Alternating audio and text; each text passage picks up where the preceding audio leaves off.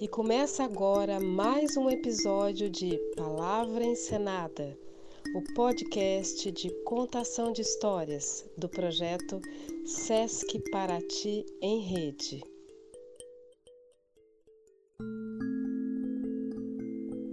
Olá, eu sou Cláudia Ribeiro. Moro aqui em Paraty já há algum tempo, sou atriz, pesquisadora em teatro, música e dança e adoro contar histórias. Sou muito grata a todas as pessoas que escrevem, escrevem e contam histórias. Hoje eu vou contar a história do livro da autora mineira Patrícia Santana, com ilustrações de Ivanildo Leite. Essa história eu quero dedicar a todas as crianças mas especialmente a todas as mamães de todas as cores, especialmente as mamães pretas. Então, para vocês, a história Minha Mãe é Negra Sim. Desde o dia em que a professora de artes disse a ele que pintasse sua mãe de amarelo, que ficava mais bonito, Eno ficou entristecido. Uma tristeza fininha que doía e doía, e ele sem saber falar porquê. Não havia entendido direito o porquê da professora fazer aquela sugestão, quase exigência, pelo tom e pela dureza de sua fala. Naquele dia, não quis desenhar mais nada nem colorir. A professora esperou por seu desenho, que não veio. Não veio também aquele sorriso largo de todo dia que ele lançava para Dona Lia, que ficava no portão vendo as crianças da escola indo embora. Chegou em casa mudo. Não correu para os braços do pai, que sempre o esperava na hora do almoço. Correu para seu cantinho lá no terreiro. Cantinho feito com um monte de caixas de banana que ele pegava no sacolão da sua rua. Era um esconderijo do menino. Menina não entrava lá. Adulto também não. Somente os bons amigos. E de vez em quando, seu cachorro vira-lata Simba. Hã, nem do Simba ele queria saber naquele dia.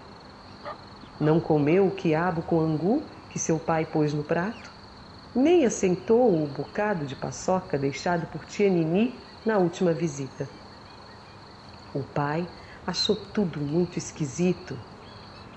Então resolveu esperar pela mulher para ver se descobriam o motivo do banzo de Eno.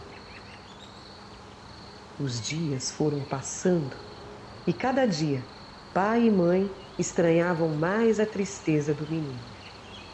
Ele nem queria ir à aula. Um dia inventou dor de cabeça. Outro dia perdeu a hora. E no outro apareceu com o uniforme todo molhado de leite. Amuado pelos cantos, Eno pensava no sentido de tudo e não encontrava respostas.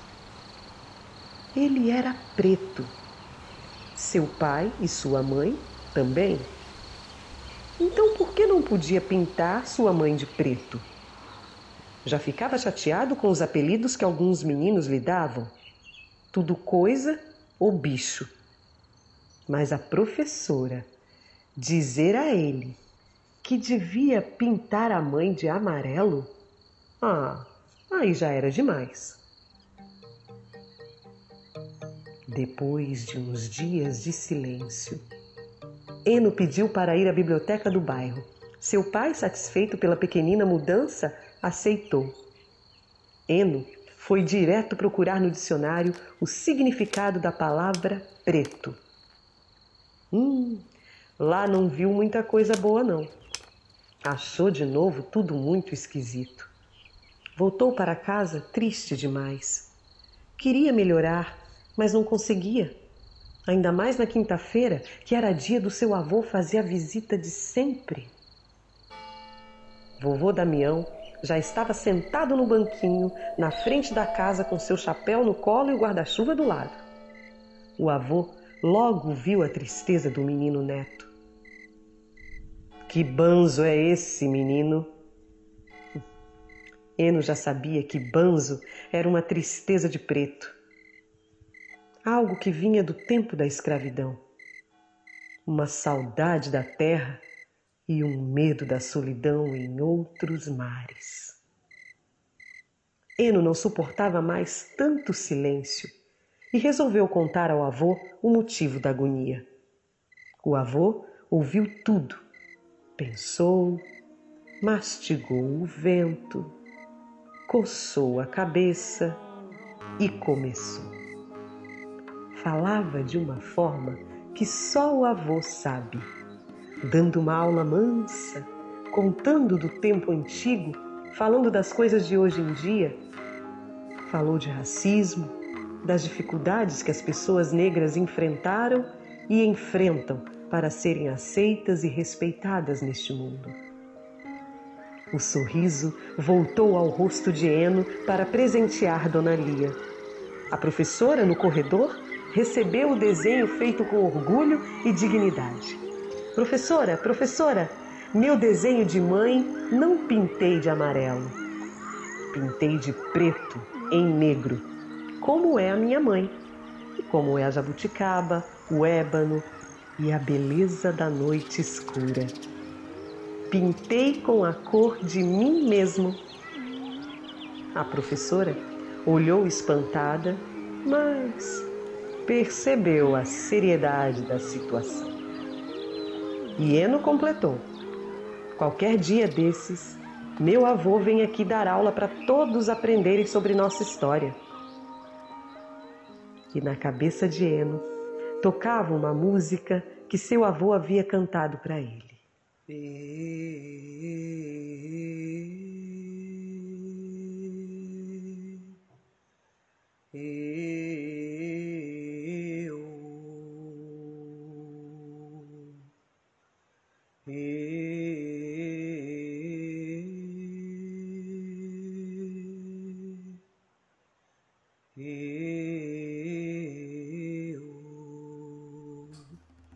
Eu sou negro, sim, como Deus criou.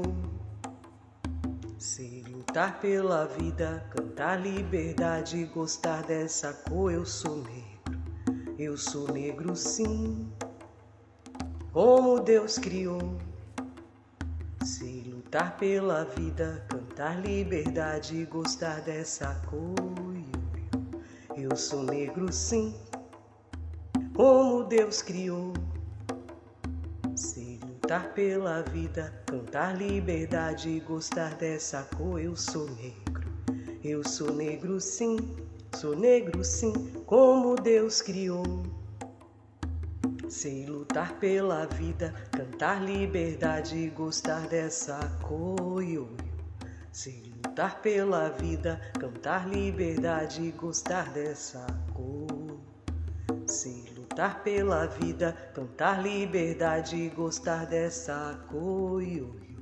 Sei lutar pela vida, cantar liberdade e gostar dessa cor.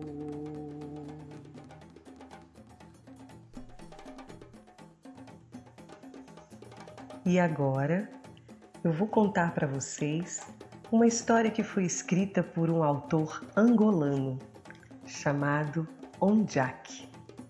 As ilustrações do livro são de Rachel Caiano. Então agora, para vocês, a história Ombela, a origem das chuvas. Umbundo é uma das línguas mais faladas pelos bantos de Angola. Ombela, em umbundo, quer dizer chuva. Onjak, o escritor, sempre gostou muito de chuva, de água e do mar. Então, ele começou a pensar como será que a chuva foi criada? E resolveu escrever um conto com jeito de lenda antiga que explicasse a origem da chuva. Ombela, a menina deusa, inventou um modo de fazer chuvas diferentes quando aprendeu a lidar com a alegria e a tristeza. No final da história, vocês vão ouvir uma música que a letra é minha, chama-se Coco Ralado. É uma homenagem às chuvas de Paraty. E eu misturei essa música com essa história. Então, vem comigo, vamos conhecer Umbela e chegar mais perto da natureza, aprender sobre seus mistérios e descobrir o segredo das chuvas.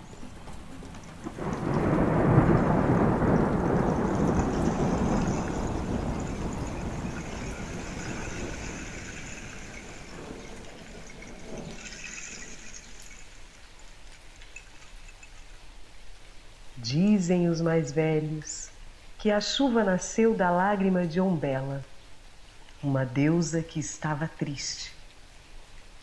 Estou triste e vou chorar, mas para que as minhas lágrimas não matem os bichos, nem as pessoas que vivem na terra, vou deixar que tenham muito sal e que alimentem todos os mares. O pai de Ombela ao saber de sua tristeza, veio falar com ela. Minha filha, a tristeza também faz parte da vida. Eu sei, pai, mas quando estou triste, dói-me o peito. O pai de Ombela sorriu, depois apagou o sorriso do rosto e disse: Que sorte, minha filha! Que sorte que só te dói o peito. E o Senhor, Pai, quando está triste, o que te acontece? Fico mais pequenino, filha. E os deuses podem ficar pequeninos? Podem, respondeu o pai de Umbela. Os deuses, com o passar do tempo, ficam cada vez mais pequeninos. Umbela limpou a sua primeira lágrima e quase se esquecia de chorar. Não te esqueças de chorar, lembrou-lhe o pai. Assim como a lua tem muitas faces, no mundo por vezes faz inverno e outras vezes faz verão. Mesmo nós, os deuses, não podemos sempre só sorrir. Se é hora de sorrir, deve sorrir, mas se precisa de chorar, deve chorar. E Ombela começou a chorar. Tinha muitas lágrimas e parecia muito triste. Chorou durante algum tempo e assim se encheram os oceanos dessa água tão salgada. Penso que é hora de parar de chorar não sei se choro porque ainda estou triste ou porque gosto tanto de olhar o mar. O pai de Ombela, ao saber da sua dúvida, veio falar com ela. Minha filha, quero que saiba mais uma coisa. As lágrimas não nascem dos olhos apenas quando estamos tristes. Existem também as lágrimas de felicidade quero mostrar-te uma coisa. E o pai João Bela pôs as suas mãos em concha e mostrou-lhe as flores, as árvores, os animais e tudo que na terra precisava de água doce. Com o seu dedo, desenhou alguns rios e depois inventou os lagos e lagoas. Estes riscos que vês na terra, filha, esses lugares que parecem buracos vazios esperam agora novas lágrimas tuas. Parecem caminhos e lugares de água, vai. Sim, vamos chamar-lhes de rios, lagos, lagoas. E Ombela sorriu. Já não estou tão triste, pai, e ainda tenho lágrimas comigo. Agora vou fazer chover na terra. A lágrima da tristeza vai chamar-se água salgada. A nova lágrima será água doce. O pai de Ombela sorriu e retirou-se. Dizem os mais velhos que a chuva é sinal de que Ombela está a chorar. Se essa chuva cai sobre o mar, Ombela está triste. Se cai sobre a terra, sobre os rios e sobre os lagos, Ombela está feliz.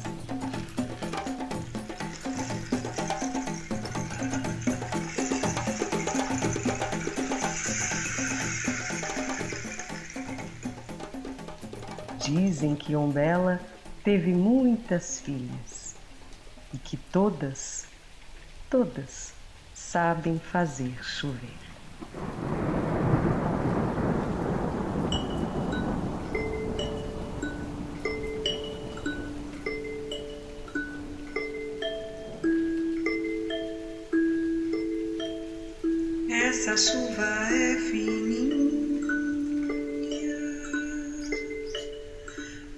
Parece coco ralado.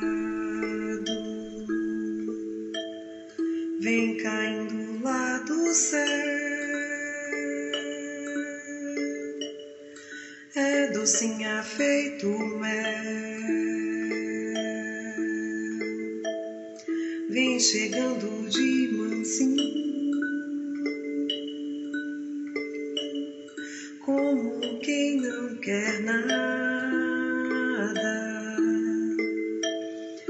Mas depois, quando vai ver,